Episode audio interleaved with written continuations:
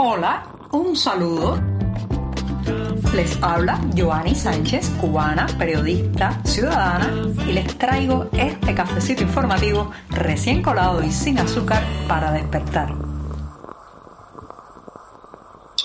Cafecito de viernes a las puertas del fin de semana, este que tengo aquí frente a mí en la taza y que estoy refrescando con la cucharita, al que no le he echado ni una gota de azúcar, porque quiero darme un buen sorbito para comentarles los temas principales de este 18 de noviembre de 2022. Así que voy con este primer sorbito.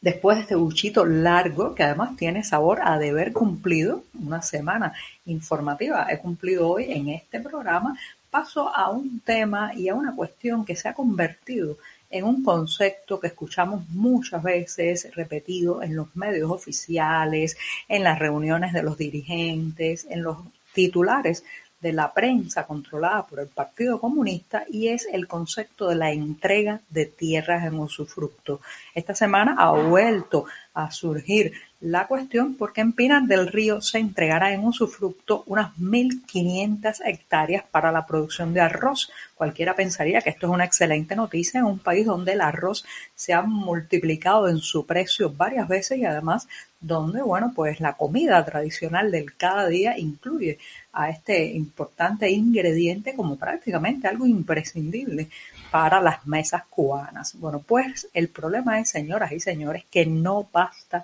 la entrega de tierras en usufructo porque a pesar de que ese mecanismo lleva ya varios años, eh, digamos, implementándose y que muchas veces eh, se llenan cifras y estadísticas de cuántas y cuántas hectáreas se han entregado bajo este concepto, el usufructo no acaba de funcionar bien para la producción agrícola cubana. ¿Por qué? En primer lugar, porque muchas veces las tierras que se entregan en usufructo no tienen eh, la calidad o están en un estado tan deplorable de abandono, destrozo y malas condiciones que para el campesino comenzar digamos, a sacarle frutos a esas tierras, pues tiene que hacer grandes inversiones, dedicar bastante tiempo a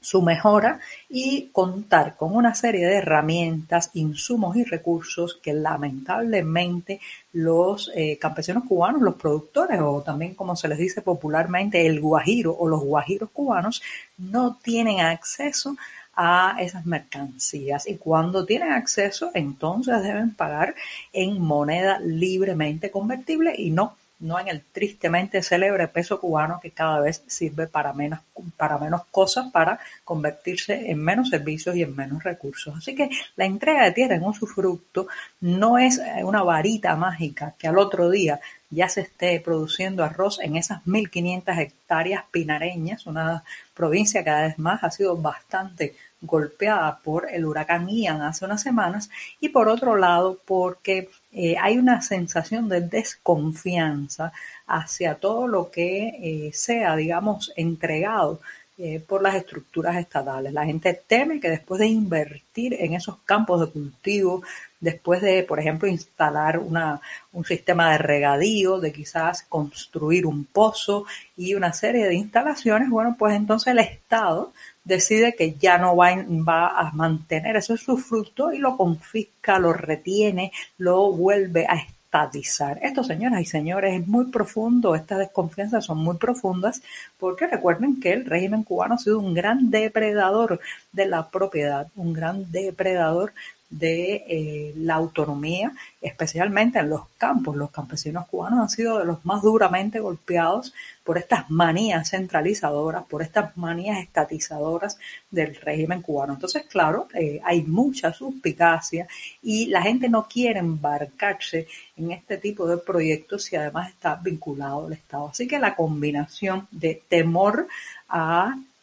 eh, pues perder el terreno una vez invertido tiempo y recursos en él y por otro lado la falta de insumos y de material para las labores agrícolas, eso combinado pues está dando que eh, muchas, muchos productores ni siquiera soliciten tierras en usufructo porque temen, temen a, eh, digo, vamos, eh, quedarse varados en una aventura agrícola sin futuro. Pero además también hay que decir que el éxodo ha golpeado duramente eh, todo lo que tiene que ver con la agricultura, porque hay pueblos, señoras y señores, que se están quedando vacíos de gente joven quiénes son los que producen en esos campos, quiénes son los que tienen la fuerza, la energía, el emprendimiento, la gente más joven. Y cuando esos brazos jóvenes se van, no solamente del campo cubano, sino también de la isla, bueno, pues están pasando también fenómenos de este tipo de que no se queda nadie para producir los alimentos que tanta falta nos hacen.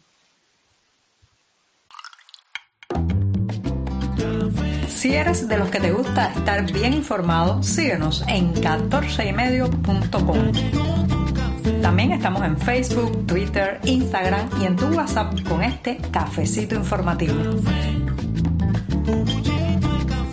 La Unión Europea, que casi siempre tiene un lenguaje, digamos, muy cauteloso cuando va a dirigirse al régimen cubano, incluso en ese tono tan diplomático a veces que parece que no dice nada, pues se ha mostrado este jueves preocupada por la situación de los derechos laborales de los médicos cubanos que van en misión eh, internacional, o sea, que van en misión al extranjero y ha pedido a las autoridades cubanas que cumplan con esos derechos laborales ante las sucesivas denuncias que se han recibido no solamente de organismos internacionales y organizaciones que velan por los derechos de los seres humanos y también de los profesionales de todo tipo, sino incluso por los testimonios que han ido saliendo de personal que ha formado parte de estas misiones y que después ha contado los detalles de, por ejemplo, las eh, malas condiciones laborales, la extorsión eh, monetaria que se les hace para que no eh, se fuguen de las misiones, muchas veces también les retiran el pasaporte para que no puedan escapar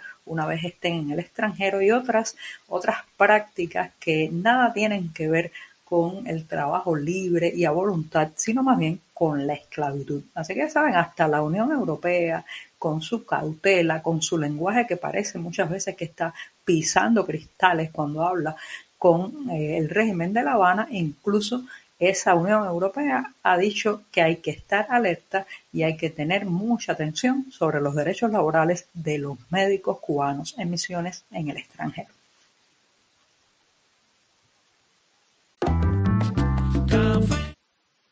La gira de Miguel Díaz Canel por varios países que he llamado en este programa la gira de la urgencia, la ruta de pasar el sombrero a ver qué puede obtener para eh, tratar de sacar al régimen cubano de la difícil situación en que está, no solamente económica, sino también de cara a la indignación popular y la molestia social. Bueno, pues esa gira de la urgencia, de la premura, del suplicar por algún recurso, parece que está empezando a dar sus frutos para Miguel Díaz Canel porque eh, ayer se anunció que Argelia va a cancelar todos los intereses pendientes de la deuda que tiene Cuba con ese país y además aplazará el reembolso hasta nuevo aviso y eh, todo esto de cara a aliviar, según han dicho las autoridades de Argelia, el impacto económico que ha sufrido la isla tras la pandemia. Ese país también ha ofrecido a Cuba una central eléctrica fotovoltaica para ver si puede mejorar el tema energético y aliviar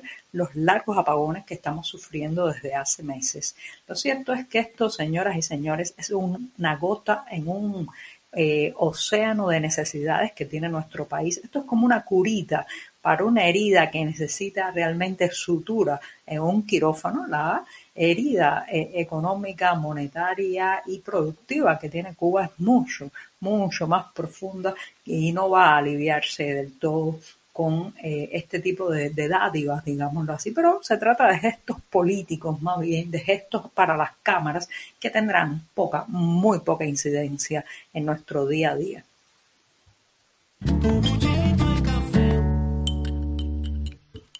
Y qué mejor manera de despedirme en este, el último programa de la semana, que diciéndoles que una cubana de nada más y nada menos que 95 años ha sido galardonada este jueves en la ceremonia de los Grammy Latinos. Y como escuchan, Ángela Álvarez de, reitero, 95 años, una nonagenaria, recibió eh, el premio, el galardón Grammy Latino en la categoría Mejor Artista Nuevo. Allí tuvo que competir con otros creadores de incluso hasta 17 años. Así que muchas felicidades Ángela Álvarez y eh, tomemos esto también la lección de que nunca es tarde para realizar los sueños. Muchas gracias y hasta el próximo lunes. Que tengan un hermoso, tranquilo, feliz y lleno de buena música fin de semana.